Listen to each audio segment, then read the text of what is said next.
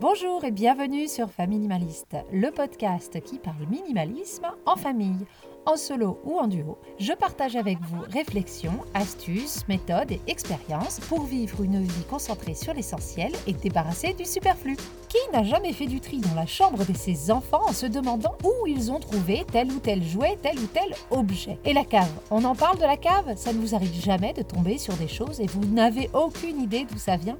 J'appelle ça les objets qui rentrent par effraction. Comment faire pour garder une maison minimaliste et désencombrée alors qu'autant d'objets rentrent chez nous par effraction? Qui sont-ils? Quels sont leurs réseaux? Dans l'épisode d'aujourd'hui, je parlerai de la source ou plutôt des sources de ces objets furtifs. Et surtout je tenterai de vous donner des solutions pour les identifier et pour ne pas qu'ils s'accumulent. Allez, c'est parti pour l'épisode du jour. Alors de quoi parle-t-on lorsque l'on parle d'objets rentrés par effraction? Il y a tout d'abord les cadeaux. Quand je parle de cadeaux rentrés par effraction, je pense surtout à une catégorie bien particulière. Ce sont les cadeaux que les enfants ramènent lorsqu'ils sont allés à goûter d'anniversaire.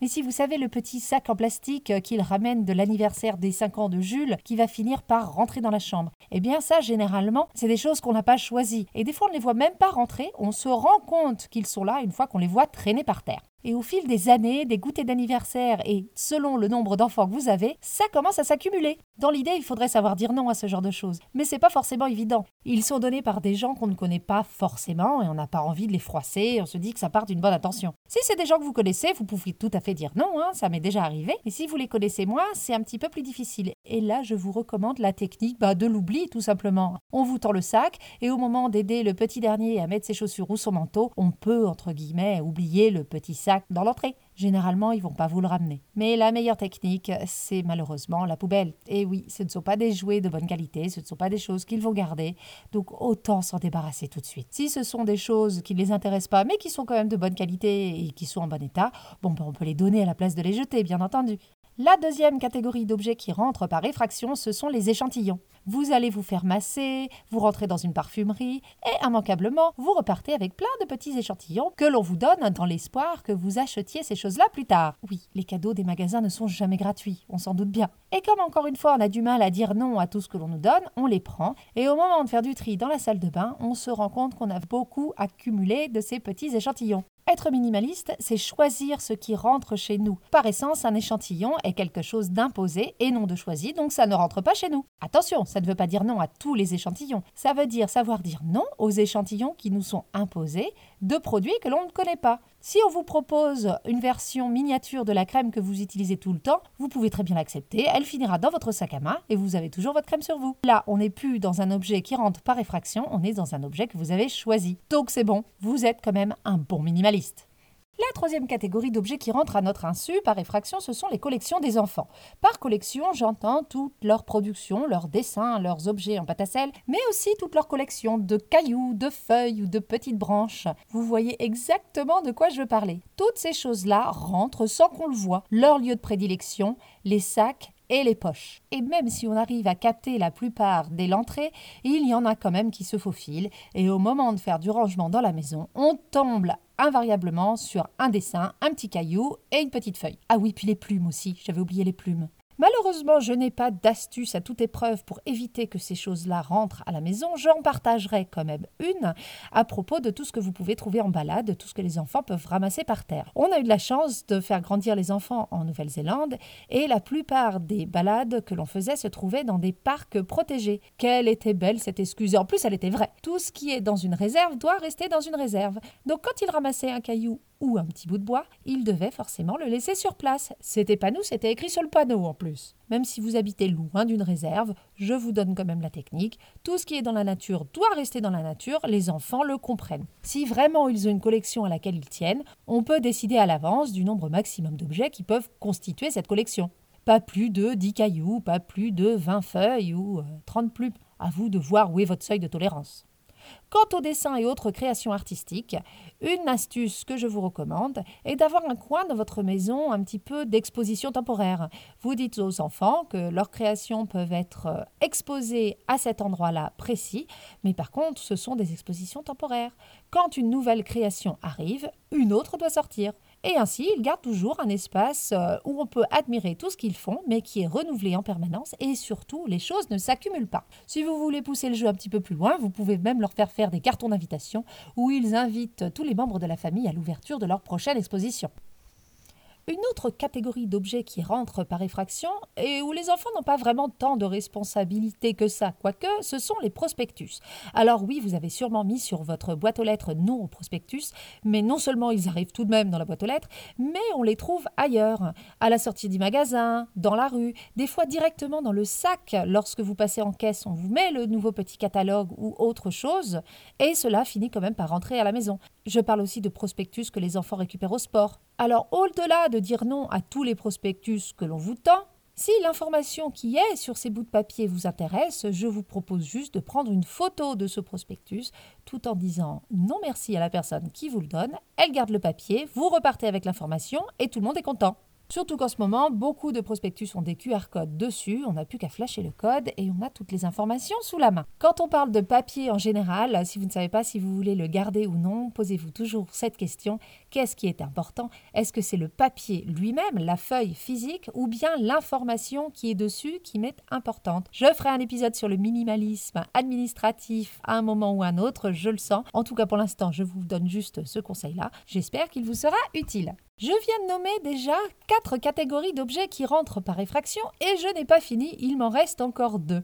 La cinquième, ce sont les cadeaux gratuits des magasins. Alors pas les échantillons, hein, on parle pas de ça, je parle vraiment des cadeaux gratuits. Par exemple, le tote bag offert lorsque vous achetez deux maillots de bain chez Calzedonia. Oui, je parle par expérience. La petite pochette de rangement offerte dès 50 francs ou 50 euros d'achat. Ou encore les fameux cadeaux Carglass dès qu'on va faire réparer un impact chez eux. Alors oui, sur le coup, on est content de recevoir un cadeau, ça fait toujours plaisir et on se ment en permanence en se disant ben, que ce sera utile, ça peut toujours servir. Mais vous pouvez être sûr qu'au moment de faire du tri chez vous, ce sont ces objets-là que vous allez retrouver traînés partout et vous ne saurez pas quoi en faire parce que quand même c'est pratique. Donc on arrête le truc à la source et dès qu'il y a un cadeau gratuit qui vous est tendu, on dit non. Au-delà du fait que vous rendez service à votre futur vous, cela donne un sentiment de satisfaction incroyable que de dire non à quelque chose de gratuit.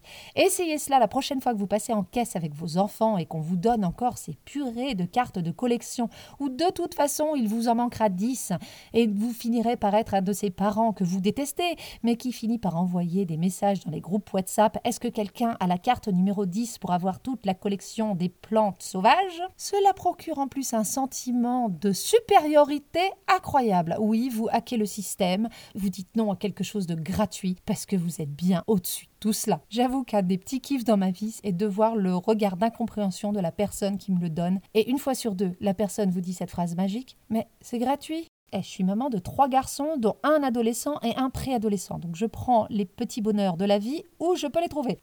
Et enfin, la dernière catégorie d'objets qui rentrent par effraction chez nous, ce sont les accessoires qui sont vendus avec l'objet d'origine que l'on a acheté. Les lunettes, elles viennent avec des étuis. La plante que l'on vient d'acheter, elle vient avec un pot. La terrine d'un kilo en promotion au supermarché, elle est livrée avec un plat. Le nouveau téléphone arrive avec un chargeur qu'on a déjà un triple.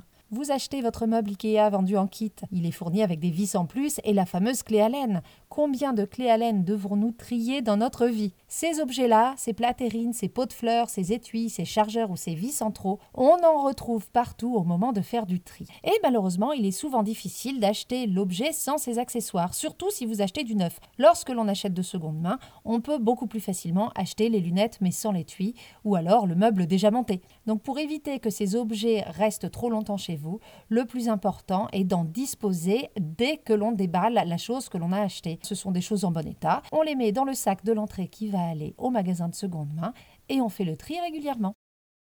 Donc vous comprenez maintenant beaucoup plus facilement pourquoi lorsqu'un objet rentre chez nous de manière consciente, il faut en faire sortir trois. Pour un nouveau pull ou une nouvelle salière achetée, on peut facilement faire sortir un prospectus, un petit bout de bois et un dessin des enfants. Je fais une petite parenthèse lorsqu'on parle de vêtements. Lorsque l'on fait rentrer un vêtement, on en fait forcément sortir un. Mais on complète cette sortie d'un vêtement par deux autres objets qui traînent dans la maison. Et ça drague vaut aussi pour les enfants, ils la connaissent et ils l'appliquent très facilement. Être minimaliste, c'est choisir ce qui nous entoure. Tous ces petits objets qui rentrent par effraction sont des choses que l'on n'a pas choisies. Au moment de les trier, lorsque vous êtes face à ces petits jouets qui traînent, ces petites collections ou ces objets dont vous ne vous souvenez même pas de la provenance, il n'y a pas tant de questions que ça à se poser. Si vous vous demandez ce que ça fait ici, c'est que vous n'en avez pas besoin et ou il est en mauvais état et à ce moment-là on le jette, ou il est en bon état et vous pouvez le vendre ou le donner à quelqu'un d'autre.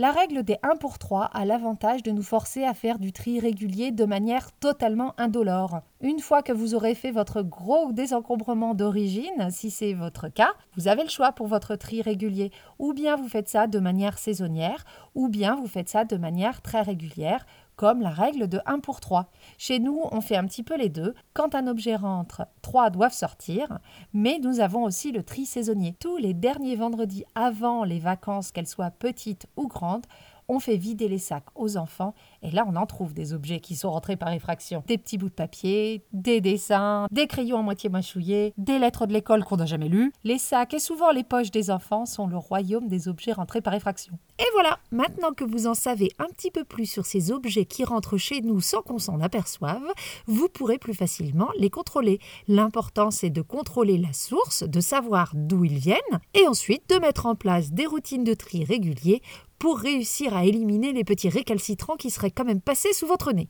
Et pour être vraiment sûr que l'on n'accumule pas sans s'en rendre compte, on applique la règle des 3 pour 1, un objet qui rentre, 3 qui sortent. Si vous voulez une vie et un intérieur plus minimaliste, il est important de savoir ce qui rentre chez nous, savoir dire non et décider de manière consciente de ce que l'on achète ou de ce que l'on reçoit, que ce soit en cadeau ou autre.